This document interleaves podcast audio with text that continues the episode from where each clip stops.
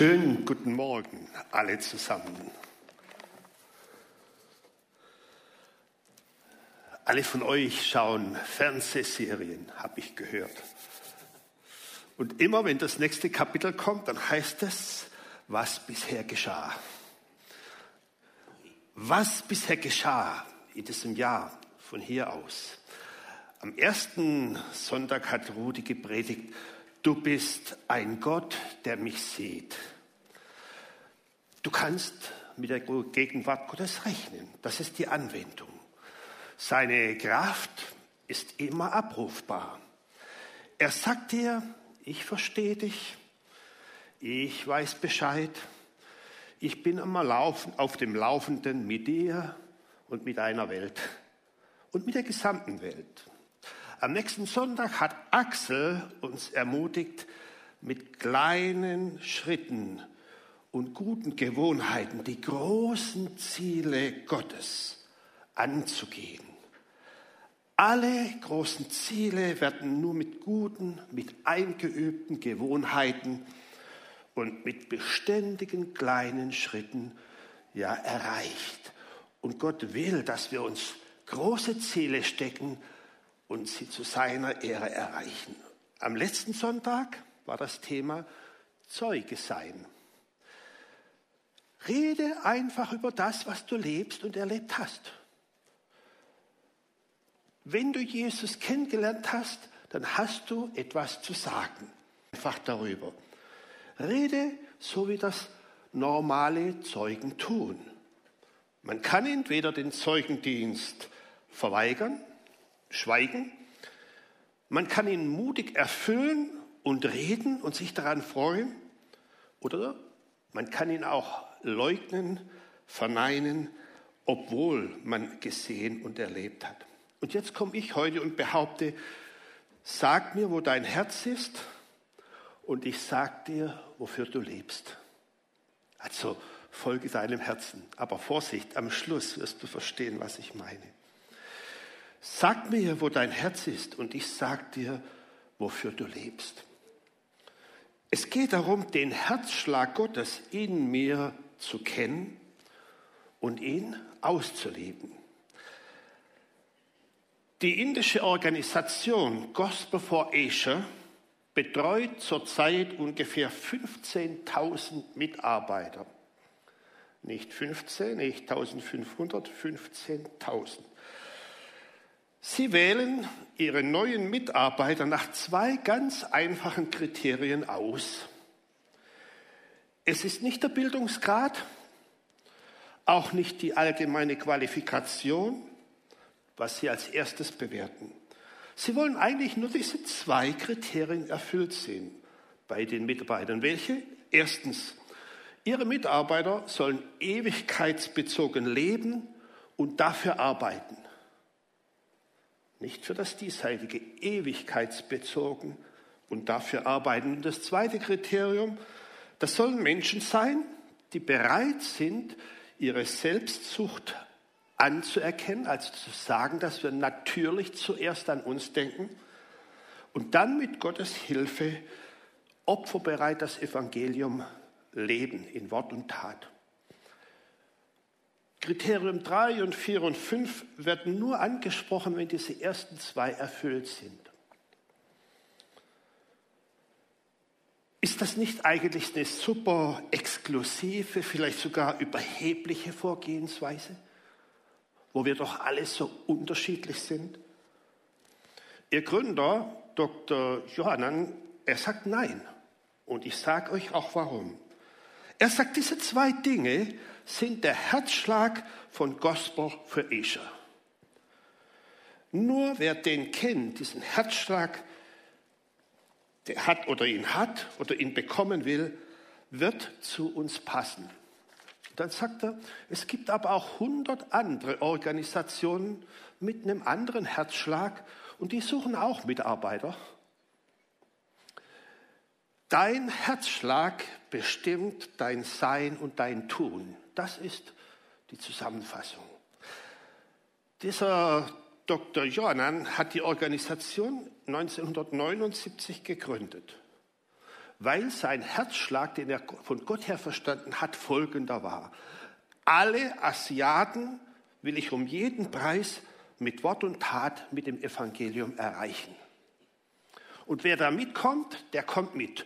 Und wer ein anderes Ziel oder andere Mission oder andere Berufung, anderen Herzschlag hat, der soll dorthin gehen, wo er leben kann. Der Mann ist heute so um die 75, der hat auch immer noch denselben Herzschlag. Sein Herzschlag hat sich nicht verändert. Aus diesem einzigen Mann hat Gott eines der größten oder asiatischen Missionswerke geschaffen und durch ihn und diese tausende Mitarbeiter Millionen von Asiaten zu Jesus geführt. Jetzt frage ich dich, was willst du gerne um jeden Preis erreichen in deinem Leben?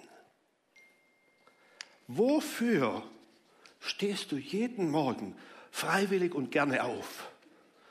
Wofür investierst du deine Kraft, deine Zeit, deine Gaben, dein Geld?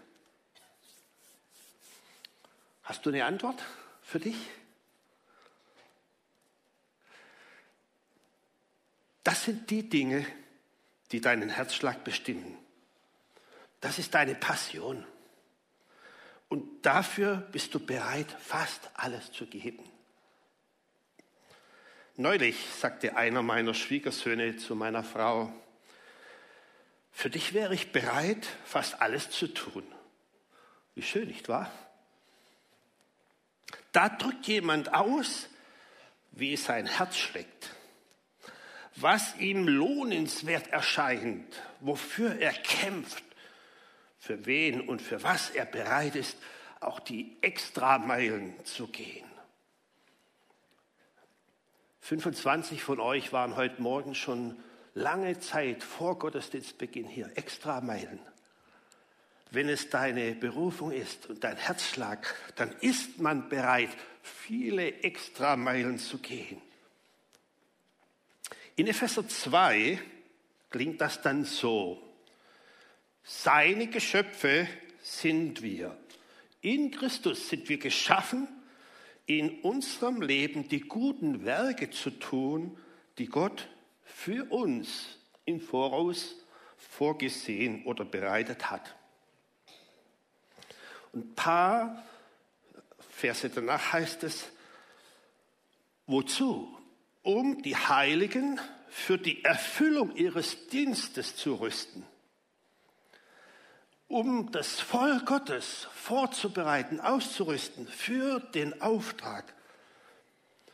Schon Napoleon deutete auf der Landkarte mit seinem Finger auf das Land China und sagte, dort liegt ein schlafender Riese. Wenn der jemals aufwacht, wird er nicht mehr aufzuhalten sein. Ich glaube, nicht nur, dass China ein schlafender Riese ist. Ich glaube, in unserer Generation ist die Gemeinde Gottes weltweit ein schlafender Riese. Aber jeden Sonntag sind so viele Stühle und Bänke mit Menschen gefüllt, die oft nichts anderes mit ihrem Glauben tun, als ihn zu schützen, zu bewahren, zu behalten, auf ihn aufzupassen. Der Begriff aktives Mitglied, ich spreche jetzt nicht von unserer Gemeinde, nicht wahr? Beschreibt in vielen Gemeinden, die ich gesehen habe, diejenigen, die regelmäßig in die Gemeinde kommen, ihren Platz ausfüllen und in irgendeiner Form damit beitragen, damit die Gemeinde erhalten wird. Viel mehr wird oft nicht erwartet. Das sind die treuen.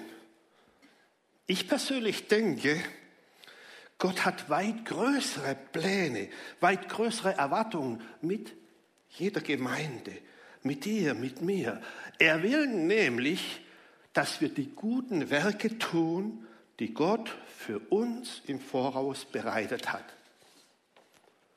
Ich bin sogar davon überzeugt, dass sehr, sehr viele Kinder Gottes das tun wollen. Aber Laut der Beobachtung und Umfragen unter allen evangelischen Kirchen in Deutschland sind es nur 10 Prozent, die regelmäßig aktiv in ihren Gemeinden mitarbeiten. Man hat dann das verglichen mit Sportvereinen, Musikvereinen, Garten, Gartenvereine, Tierzüchtervereine, Kulturvereine und alle möglichen anderen Vereine. Das Verrückte ist, bei allen anderen Vereinen ist die Prozentzahl der Aktiven ein Vielfaches, nicht ein bisschen, ein Vielfaches höher. Woran kann das liegen? Dass Menschen, die sagen, ich habe das Wichtigste, ich habe Jesus, ich habe in ihm den Gott erkannt, erlebt, ich habe Vergebung erlebt, dass sie danach passiv sitzen und nicht ausleben, nicht verbreiten, sondern einfach, ich sage das jetzt nicht abwertend, ihren Glauben verwalten, schützen, behüten und bewahren. Ich denke persönlich, es ist nicht in erster Linie die fehlende Liebe oder die fehlende Hingabe, vielleicht auch die fehlende Freude oder die fehlende Vision. Ich denke, viele von uns wissen nach ihrer Bekehrung zu Jesus eben nicht automatisch, was ist denn der Herzschlag, den Gott mir jetzt gegeben hat? Was ist das, was der Heilige Geist in mir ja geschaffen hat? Und er hat doch jedem neues Leben, seinen Geist ins Herz gelegt. Und wenn du ihn kennst, das ist meine nächste These, dann weißt du unter Umständen trotzdem noch nicht, wie du ihn zur Ehre Gottes sinnvoll und praktisch ausleben kannst. Andere nennen diesen Herzschlag Gottes die Vision des Lebens, mein persönlicher Ruf, den ich verstanden habe, meine Gaben, meine Geistesgaben oder mein Hauptanliegen. Im Gottesdienst können wahrscheinlich nur eine kleine Gruppe ihre Gaben, ihren Herzschlag ausleben. 25 sind heute in irgendeiner Form aktiv, einige beten und der ganze Rest. Musiker, Redner, Techniker kommen Sonntag am Vormittag zum Ausleben. Aber wie sieht das im Alltag aus? Wenn du sagst, lasst uns das im Alltag leben, lass dir mal kurz vielleicht Mut machen mit meinem Zeugnis. Ich war von Kindesbeinen an in christlichen Kreisen unterwegs, wenngleich meine Eltern damals nur formelle Christen waren. Ich lernte dann mit 17 den Feinmechanikerberuf. Im selben Jahr lernte ich aber auch Jesus als meinen Erlöser kennen. Mein Leben ging ganz normal weiter. Jahre danach machte ich dann den Meister als Werkzeugmacher verdiente ein sehr gutes Geld, war Abteilungsleiter. Wir stellten Schalldämpfer für die großen Autos, BMW, Mercedes, Audi her. Ich hatte beruflich und auch sozial mit 24 schon meinen Platz gefunden. Ich habe das Dreifache verdient von meinem Vater in jeder Zeit. Aber ich merkte, das, was ich da mache, ist nicht Gottes Herzschlag in mir. Dafür lohnt es sich für mich jedenfalls nicht, alle Tage aufzustehen und schon gar nicht mit Freude. Es muss doch etwas Höheres, anderes, Besseres geben. So kam es dann, dass ich merkte, das, was ich da tue, das können tausend andere auch tun. Auch andere Christen, die darin ihre Erfüllung finden. Aber was ich dabei spüre, das ist nicht der Herzschlag Gottes in meinem Inneren. Warum? Ich habe irgendwann festgestellt, immer wenn ich in der Jugendarbeit, bei den Freizeiten oder wo auch immer das Wort Gottes mitteilen konnte, oder wenn ich auf der Arbeit über meinen Glauben Zeugnis geben konnte, immer wenn ich die Dinge tat, die den Menschen halfen, näher zu Jesus zu kommen, von Jesus zu hören, fing in mir etwas an zu schwingen. Kennst du das? Da entstand plötzlich eine tiefe Zufriedenheit, die das Geld nicht gebracht hat. Dankbarkeit und Glück, was ich in den anderen Dingen nicht in der gleichen Weise empfand. Innere Freude, Begeisterung. Ich merkte irgendwann, für mich erfüllt sich genau in diesen Momenten die Werke tun, die Gott für mich vorbereitet hat. Stück um Stück, denke ich, habe ich den Herzschlag Gottes erfasst, wahrgenommen. Und um das dann endlich zu prüfen, zu testen, ging ich für sechs Monate in eine Kurzbibelschule zu den Fackelträgern der Klostermühle. Und in jenen Monaten wurde diese Überzeugung, dieser Herzschlag Gottes in mir immer klarer und immer deutlicher, auch immer lauter. Ich ging danach für einige Jahre zurück in die Arbeitswelt, aber weißt du, nichts aus meiner üblichen Alltagsbeschäftigung, weder der Sport, noch Motorräder, die ich liebe, noch das Geld, noch die Anerkennung bei der Arbeit, konnte es mit diesem neuen Herzschlag, den Gott in mich hineingelegt hat, aufnehmen. Ich suchte dann, das war nach einer Beziehung, die zerbrochen war, eine Frau, die auch für Gottes Sache brannte und lebte. Eine, die den Herzschlag Gottes in ihrem Inneren kannte und lebte. Und so waren Carmen und ich dann drei Jahre später als verheiratetes Paar mit einer Tochter hier in der Bibelschule gelandet, um uns ausbilden zu lassen. Um diesem Herzschlag Gottes in uns zu folgen. Wir wollten lernen, ihn nicht nur zu kennen, sondern so gut wie möglich auszuleben. Was ist nun dein spezifischer Herzschlag? Ich glaube, die Bibel gibt viele Hinweise, zum Beispiel Epheser Kapitel 4, 11 und 12. Er hat die einen als Apostel gegeben, andere als Propheten, andere als Evangelisten, andere als Hirten und Lehrer zur Ausrüstung der Heiligen für das Werk des Dienstes. Ich glaube, es wird keine Amtskultur beschrieben, keine Kirchenstruktur festgelegt, sondern es geht Gott um viel, viel mehr. Logisch, funktionierendes Gemeindeverständnis ist sehr gabenorientiert. Man sollte die reden lassen, die die Gabe des Redens haben. Man sollte die dienen lassen, die die Gabe des Dienens haben in praktischen Dingen. Ein funktionales Verständnis fordert uns als Gemeinde heraus, alle, die hier sitzen, aktiv einzubinden, so weit wie das geht. Jetzt ist die Frage, wer hat welche Gabe, wer hat welchen Herzschlag? Und danach gilt es, das noch anzuwenden und zu leben. Ich will mal kurz diese fünf Begriffe etwas näher betrachten. Und ich glaube, es sind nicht nur eine Beschreibung von dem, wie wir Gemeinde leben sollen, sondern wenn Jesus in uns allen auch diesen Auftrag ins Herz gelegt hat, sein Reich auszubreiten, nach außen zu wirken, nicht nur zu bewahren, zu Zeugen, zu gehen, dann muss dieses Modell auch für die Welt, für die Menschen da draußen eine Bedeutung haben und Anwendung finden. Ich glaube, es sind unterschiedliche Stoßrichtungen, die Gott den Kindern Gottes und der Gemeinde gibt. Wir verändern die Gesellschaft nicht nur, indem wir eine Stoßrichtung stark bewerten oder leben. Der erste Vorstoß ist der nach oben. Ich nenne das, das sind die Propheten, die Beter. Es hat immer Christen gegeben, die mehr als andere, ich nenne das mal so, in der unsichtbaren Welt zu Hause waren. Das sind Männer und Frauen, die viel, die gerne und die erhörlich gebetet haben und beten.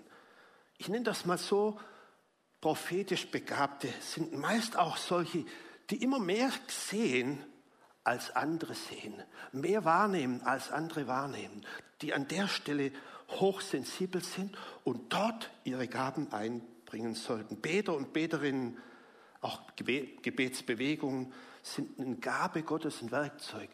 Ich bin so dankbar, dass es hier Gebetsgruppen gibt, jeden Tag.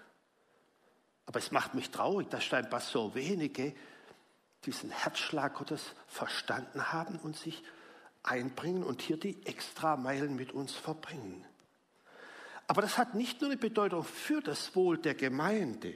Ich glaube, anhaltendes Gebet, für Bitte, gehören ganz entscheidend dazu, dass das Wort Gottes läuft, dass Jünger Jesu gemacht werden.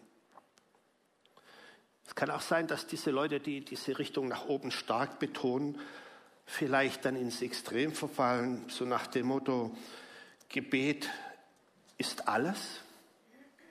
Nein, Gebet ist nichts alles. Gebet ist Teil von allem. Oder solche Leute könnten sagen, Ihr seid alle ungeistlich, ihr sorgt euch um Strukturen, ihr probt für die Gottesdienste. So einfach ist es nicht. Es ist eine Stoßrichtung von bestimmten Leuten, die an der Stelle ihren Teil einbringen.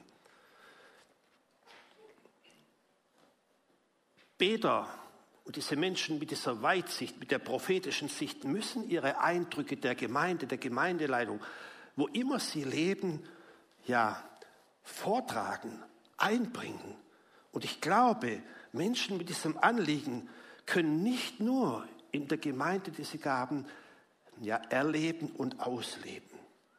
Ich finde im Alltag, überall wo diese Wertediskussion in der Gesellschaft, in den Medien stattfinden, stattfindet, sagt doch, was ihr seht, sagt doch, was ihr denkt. Im Bildungswesen, in der Schulfürsorge, als Elternbeiräte, in den Vereinen, in den ONGs, in den, bist du begabt journalistischen Bereich, kannst du im politischen, wirtschaftlichen Bereich reden, was Gott sieht und was du siehst. Worte der Weisheit nennt das die Bibel, die sind überall gefragt. Wir haben einen guten Freund, Gideon Roy, er ist abgestellt von der AEM, diesem Netzwerk der evangelischen äh, Organisation, damit er in Berlin, in, in Genf und in Brüssel tagtäglich mit Politikern ja, lebt und dort Einfluss nimmt und mit diesen Menschen seelsorgerlich unterwegs ist. Die nächste Stoßrichtung ist die Stoßrichtung nach unten zu den Wurzeln. Das sind die Lehrer, so wie ich das verstehe. In unserer postmodernen Gesellschaft ist die Orientierung etwas verloren gegangen. Menschen, die nicht mehr an Gott glauben, glauben eben nicht nichts, sondern leider alles. Es war von jeher die Aufgabe der Lehrer, die Erzählungen Gottes, die Geschichte Gottes nachzuerzählen und Menschen über die Wahrheit die Augen zu öffnen. Dafür ist das Wort Gottes da. Leider ist der Dienst vielleicht auch in einigen Gemeinden auf die Gemeinde beschränkt worden, hat keinen großen Einfluss oder keine große Bedeutung auf das Leben in der Gesellschaft und nach draußen. Kennt ihr C.S. Lewis? Kennt ihr Francis Schaeffer? Das waren Männer Gottes in der letzten Generation, in der vorletzten Generation, die haben nicht die Gemeinde beeinflusst mit ihrem Lehren, die haben ganze Gesellschaften, ganze Länder, ganze Kontinente beeinflusst. Warum haben wir solche Männer nicht mehr, solche Frauen? Kennt ihr solche Aussagen? Ja, jetzt gehen wir, ich habe überhaupt nichts gegen Worship und Anbetung, versteht mich nicht falsch. Aber jetzt gehen wir in die Worship-Zeit und wir wollen mal sehen und hören, was Gott uns zu sagen hat.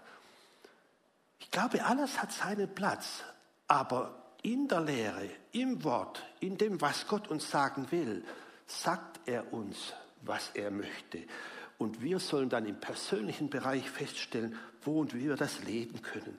Lehre ist nicht Theorie und schon gar keine tote Theorie.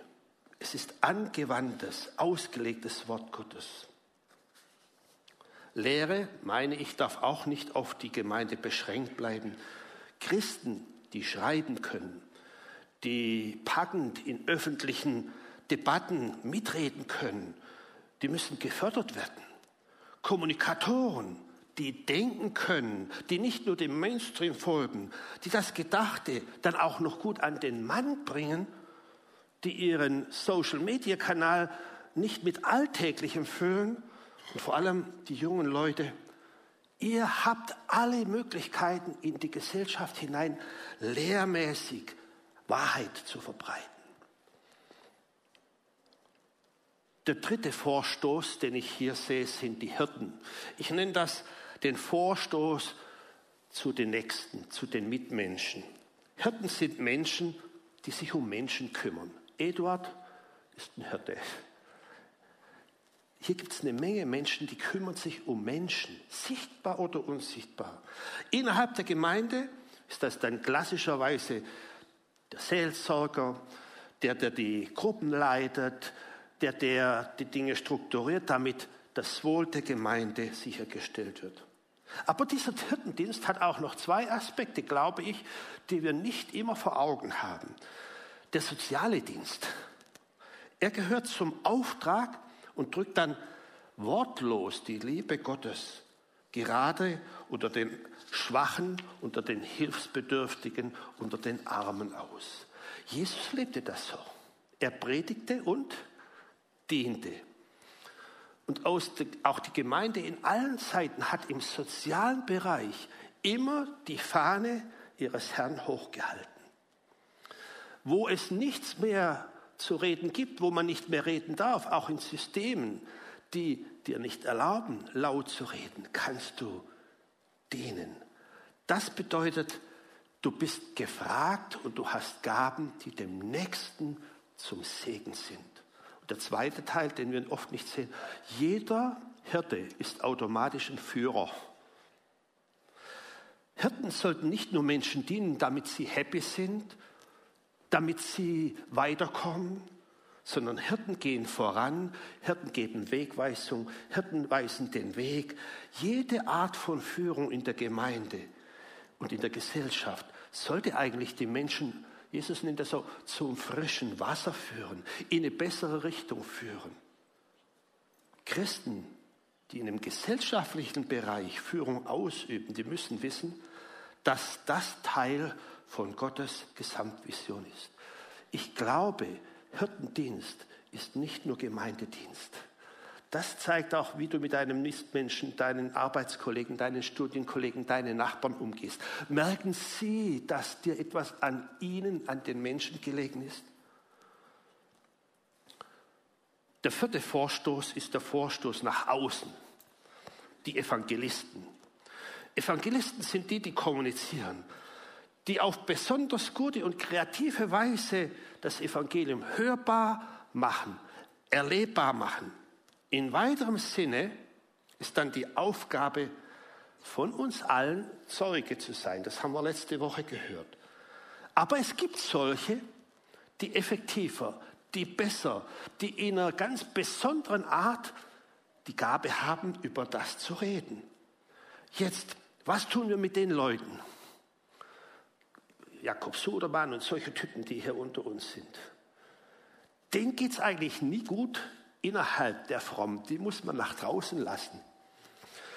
Die muss man freilassen, nach außen schicken für den Dienst. Man sollte solche Leute nicht mit gemeindeinternen Aufgaben verheizen. Die gehen kaputt und sie werden nie den Herzschlag, den Gott ihnen gegeben hat, leben können. Evangelisten sollen aber auch nicht ihre eigenen Projekte vorantreiben, sondern sie dienen, dass die Gemeinde das Evangelium unter die Welt bringt. Sie sind die Lichtstrahlen, die aus den Gemeinden in besonderer Weise nach draußen in die Gesellschaft gehen. Evangelistische Projekte sollte man als Gemeinde prüfen, was macht auf lange Sicht Sicht? Wer geht den Menschen nach, wenn sie erreicht sind? Und so weiter. Da gehört dann anschließend auch Strategie dazu. Evangelisation ist die Kommunikation. Und das nimmt allerlei Formen an.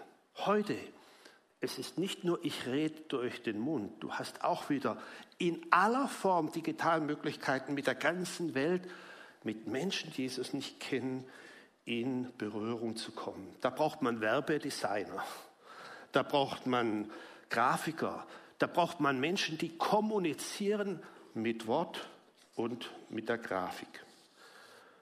Der fünfte Vorstoß, der hier erwähnt ist, ich nenne das der Vorstoß ins Unbekannte. die Apostel, die Pioniere. Apostolische Menschen müssen immer etwas Neues anfangen. Immer. Darum stehen sie oft in so einem richtigen Spannungsfeld in den traditionellen Gemeinden, in den traditionellen Familien. Ich war Buchhalter, du wirst Buchhalter. Ich war Lehrer, du wirst Lehrer. Und der Sohnemann oder die Tochter hat keinen Herzschlag und bricht aus. Sie sehen immer das Nicht-Erreichte, immer das noch nicht Getane, das noch nicht Erfasste. Solche Menschen sind nie zufrieden mit dem, was da ist. Und auch nicht mit dem, was Gott bereits gegeben hat. Früher hat man diesen Begriff Missionar dort eingesetzt. Der Apostel war der, der nach außen drängt. Der will, dass das Wort läuft. Und zwar nicht nur hier im Umfeld, bis an die Enden der Erde. Sie weiten den Einflussbereich aus. Sie legen Grundsteine, bauen Strukturen auf, sorgen dafür, dass die Anliegen der Beter Hand und Fuß bekommen und die evangelistischen Bemühungen endlich mit Nachhaltigkeit vorangetrieben werden. Und noch eine Sache, diese Typen von Menschen, und die gibt es hier auch, arbeiten oft übergemeindlich, oft zwischen den Gemeinden, sind nicht automatisch Leiter oder Führer, aber haben immer irgendetwas zu sagen. Kennst du solche? Bist du so ein Mensch? Dann hast du diese apostolische Gabe.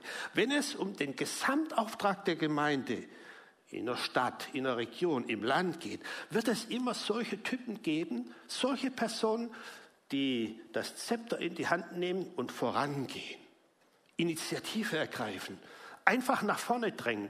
Manche von euch, die Geschäftsleute sind, ich bin fast sicher, fast alle, die eigene Geschäfte starten, sind solche Typen von Menschen. Alle fünf Stoßrichtungen, die für eine Vision dienen sollen. Eine Gemeinde wird nicht durch einen Pastor mit dem einfältigen Dienst wachsen und gedeihen. Ich glaube auch, wir sind wahrscheinlich in unserer Gesellschaft so weit, dass wir gemerkt haben, alleine kommen wir nicht voran. Es gibt Allianzen weltweit, Gleiche schließen sich zusammen. Alle diese Teilbereiche sind nicht das Ganze, sondern lassen sich in eine Richtung zusammenführen. Je mehr sich Christen in der Gemeinde, in der Stadt oder so zusammenschließen, umso mehr ist auch die Wirkung nach außen und die Ehre Gottes erreicht. Jetzt lasst mich noch zwei Beispiele anfügen. Paulus Schaut mal die Landkarte an. Der gute Mann hatte 25 Jahre Dienst in seinem Leben, bis er ungefähr starb. Ich glaube nicht, dass es mehr war. Man weiß nicht genau, wann er gestorben ist. In diesen wenigen Jahren hat der Typ als einzelne Person ohne Internet, ohne Flugzeuge, ohne Fahrzeuge diesen Teil der Welt bereist und dort evangelisiert, was gelb ist. Was war das für ein Typ? Ein Verwalter? Sicher nicht. Er sagt, ich sage euch, was mein Herzschlag ist. Römer 15, Vers 20. So aber setze ich meine Ehre, meinen Herzschlag, alles, was ich habe, darin ein, dass das Evangelium dort verkündigt wird, wo Christus noch nicht genannt worden ist. Ich will denen, die noch nichts von ihm gehört haben und denen, die noch nicht erlebt, ihn noch nicht gesehen haben, die Botschaft verkündigen. Was heißt das ganz praktisch? Er wusste, wozu er auf dieser Welt war, was Gott ihm aufs Herz gelegt hatte. Er kannte den Herzschlag. Er war Apostel. Er war Pionier und er hat es ausgelebt. Das nächste Bild, noch, ich mache in meiner Geschichte weiter. Am Ende kamen wir nach Chile und ich ging dahin, um eine Lebensschule für junge Leute zu gründen. Da ging einiges kreuz und quer, das hat nicht so funktioniert. Der Ort wurde dann geschlossen und so weiter. Dann sind 25 Jahre vergangen und im Nachhinein stelle ich fest, Mensch, wir haben sechs, sieben, acht Organisationen gegründet. Ich bin kein Evangelist, ich bin kein Verwaltungstyp. Ich habe irgendwann gemerkt, wozu Gott mich und wie mich Gott geschaffen hat. Ohne dass wir das wollten, entstanden Missionsgesellschaften, Strukturen, um Menschen auszubilden, zu senden. Im Nachhinein sage ich, oh, das hat mit dem Herzschlag Gottes zu tun. Das ist nicht, weil der oder jener so besonders ist. Ich wusste im Laufe der Jahre, was hat Gott in mich hineingelegt und wo setze ich es um. Suche deinen Herzschlag. Der beinhaltet deine Geistesgaben, deine Fähigkeiten, deine Erfahrungen, deine Persönlichkeit. Finde deinen Platz in der Gesellschaft, in der Gemeinde und im Reich Gottes. Und ich will das hier noch zusammenfassen. Es mag sein, du bist eher der Visionär, die Visionärin. Dann sollen die anderen dich träumen lassen und starten lassen. Vielleicht bist du der Weichensteller. Vielleicht bist du eher der Beobachter, die Vorsichtige, der Teamarbeiter, der Perfektionist, der Macher, der Koordinator. Meine Frau ist genau das Gegenteil von dem, was ich bin. Ich stresse sie immer mit allem Neuen. Sie liebt Verwalten, sie liebt Gemeinschaft, sie ist recht glücklich mit Routine und den Dingen, die ihr am Alltag, ja, dem Herzschlag Gottes entsprechen. Und so sehen wir, wenn Gott dich so einzigartig gemacht hat, dann hat er ein ganz praktisches Ziel mit dir. Dann hat er vor, dass du das, was du bist, lebst und einsetzt und am Ende damit auch das tust, wozu du geschaffen bist. Gott Ehre machen.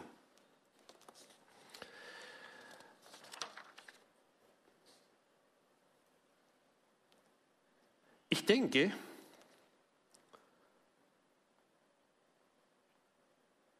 ich kämpfe gerne, wenn ich weiß, das hat Sinn, das macht Sinn. Ich leide gerne, wenn ich weiß, das macht Sinn. Ich bin bereit, früh aufzustehen und mich spät ins Bett zu legen für Sachen, die dem entsprechen, was auf meinem Herzen liegt. Und ich glaube, jeder von uns, jeder Christ ist ein Mitarbeiter, weil er einen Herzschlag Gottes hat. Wo dein Platz ist, weiß ich im Moment nicht. Jeder Christ ist ein Mitarbeiter, weil er Gottes Herzschlag hat, weil sein Geist in dir lebt, weil er deine Lebensgeschichte geführt hat, weil er dir Gaben gegeben hat, weil du eine Persönlichkeit hast, weil du Lebenserfahrung hast für bestimmte spezifische Dinge. Kopiere keinen, der neben dir sitzt. Lerne den Herzschlag Gottes kennen und dann Schritt für Schritt setze ihn um. Und das Zweite, jeder Dienst ist wichtig. Jeder Dienst ist wichtig, nicht nur die, die sichtbar sind, die wahrnehmbar sind, auch nicht nur die in der Gemeinde, auch außerhalb.